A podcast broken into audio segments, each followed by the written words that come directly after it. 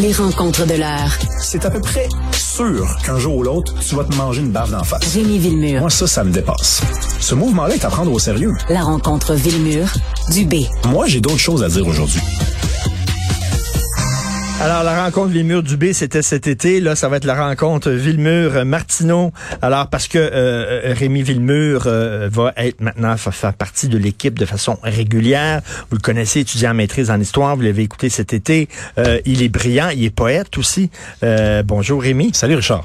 Très content que tu sois là. Écoute, lorsque tu écris, euh, des textes ou des livres ou des poèmes, tout ça. Est-ce que tu fais lire ton texte par des sensibility readers? Alors, pour ceux qui ne savent pas ça, c'est que, bon, il y a des gens qui sont spécialisés, qui lisent des manuscrits, puis là, ils vont dire, est-ce qu'il y a des phrases ou des mots qui risquent de heurter certaines communautés? Alors là, ils vont lire le texte et ils vont dire, ah, tu devrais réécrire ce passage-là parce que ça risque de heurter un tel ou un tel ou un tel ou un tel. Donc, euh, ils polissent le texte.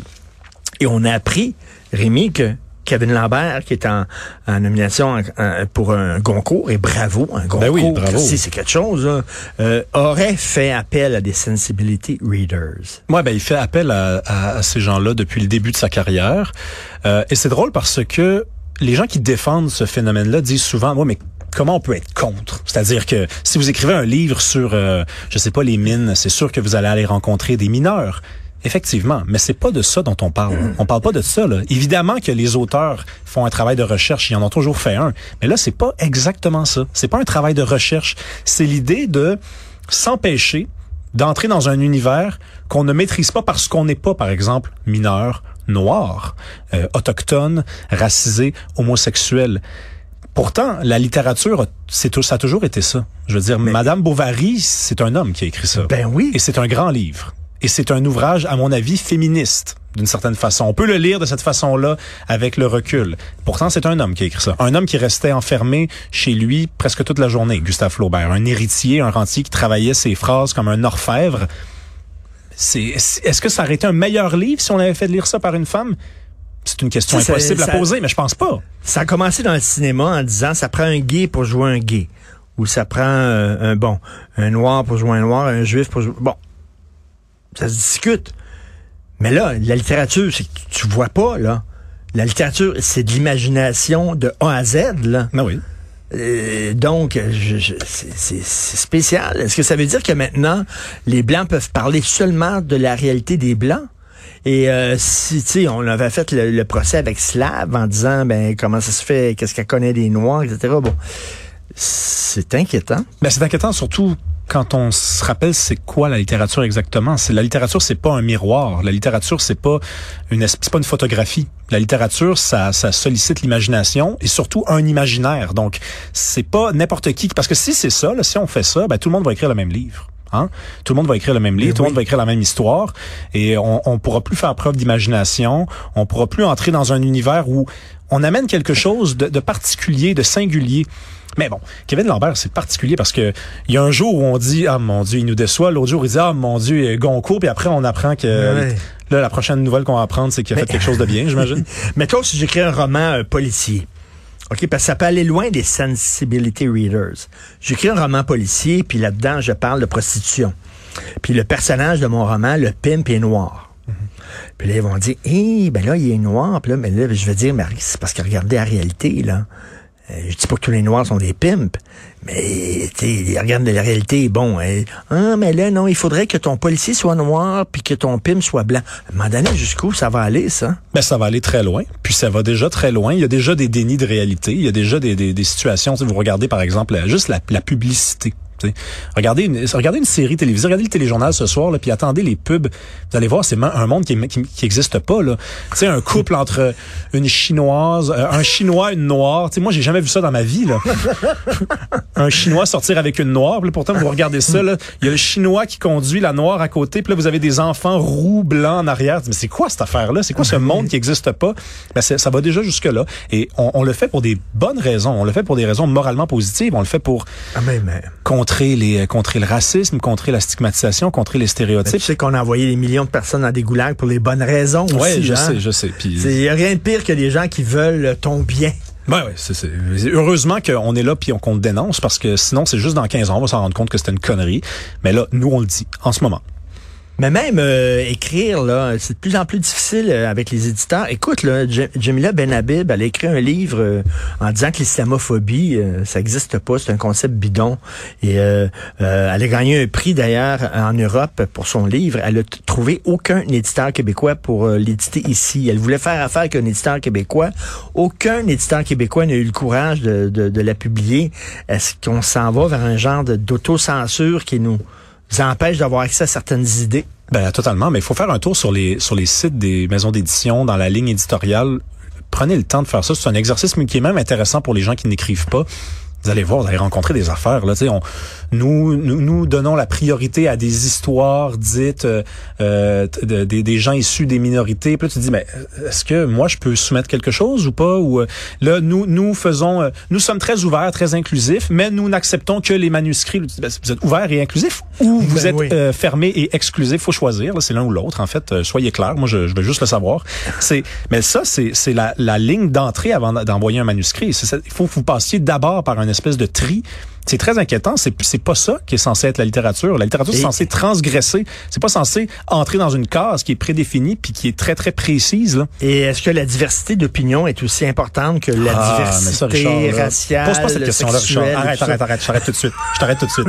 Non, non, non. C'est pas ça qu'on veut. C'est pas la diversité d'opinion. C'est la diversité raciale. On est, on a, on est, on est rendu très loin hein, comme société. On a progressé beaucoup, donc on revient à la race comme un rond.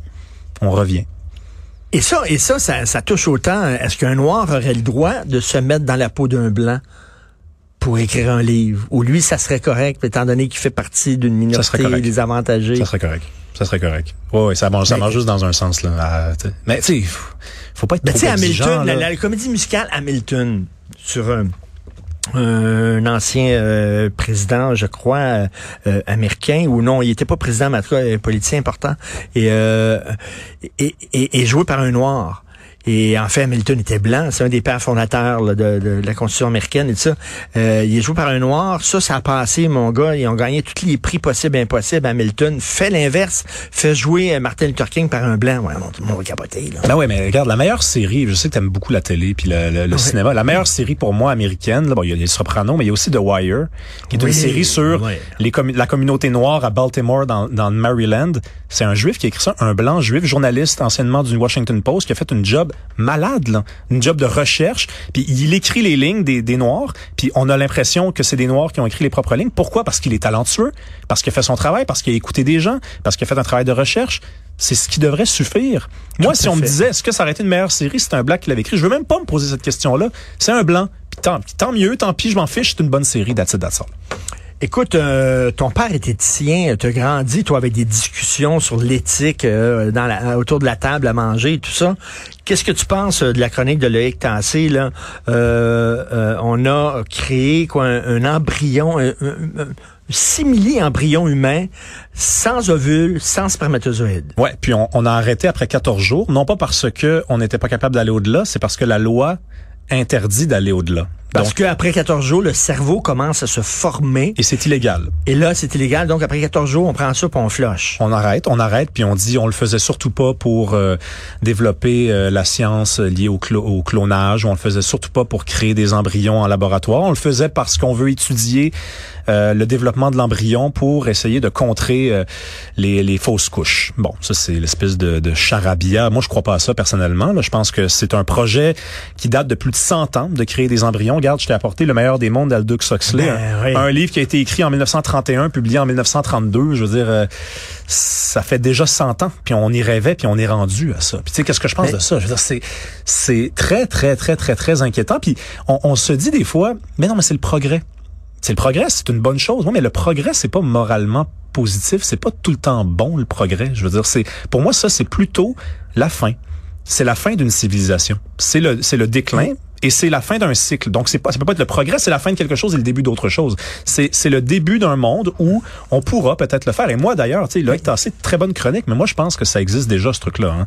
Michel Onfray, que tu connais, philosophe français, Oui. il dit depuis des années, il dit les Chinois le savent et ils savent déjà maîtriser cette technologie-là. Tu sais, les, les, les Américains probablement aussi, les, les, euh, les Israéliens aussi. C'est juste qu'on peut pas le dire parce que si on le dit, et que c'est illégal, ben on, se- on se On, condamne on- on nous-mêmes. dirait que la logique en science, parce que tu dis le progrès n'est pas bien en soi, là. Euh, Mais il faut le questionner. et- on dirait que la logique de la science, c'est parce qu'on peut le faire, on va le faire. Oppenheimer. Oppenheimer. C'est la Exactement. question. Excellent euh, exemple. parce qu'on a pu le faire, on le fait. Est-ce que euh, c'est ça maintenant? Parce que on, on s'en va vers Frankenstein. hein? Ben on est déjà rendu là. C'est ça, c'est qu'on est déjà rendu là. Et non, c'est pas. Non, il faut se poser des questions. Faut, je je pense pas que l'humain doit doit dominer son espèce. L'humain doit doit composer son espèce. L'humain ne doit pas s'élever au-dessus de tout. Et ça, c'est très inquiétant parce que bon, on nous dit que c'est pour les bonnes raisons que peut-être un jour on va faire ça parce qu'il y a une dénatalité qu'on observe partout dans le monde, hein, puis notamment en Chine. Je sais pas si tu le savais, mais en Chine, la population risque de baisser de 50% d'ici la fin du siècle. Donc, on parle d'un pays d'à peu près 1,3 milliard de personnes qui va descendre à 700 millions. Donc, là, on nous dit, ben c'est bon, c'est bon, comme ça, on va pouvoir créer. Oui, mais c'est pas pour ça qu'on fait ça. On fait ça parce que pourquoi on fait plus d'enfants? Parce qu'on ne veut plus en faire, Ben parce que c'est un sacrifice, parce qu'on veut plus les porter, parce que parce qu'en plus il y a des chances que l'enfant qu'on qu'on mette au monde c'est un c'est un enfant qui va être malade, puis on veut pas ça. Nous on veut vivre dans le métavers, Richard. On veut décider quand on va voir un show, puis qu'est-ce qu'on va qu'est-ce qu'on qu'est-ce qu'on voit, puis est-ce qu'on veut aller se promener à Toronto ce soir dans le confort de notre salon? La liberté totale. La Liberté 55. C'est ça qu'on veut. Merci beaucoup, Rémi Merci, Richard. Vénure. On se reparle la semaine prochaine. Merci. Salut.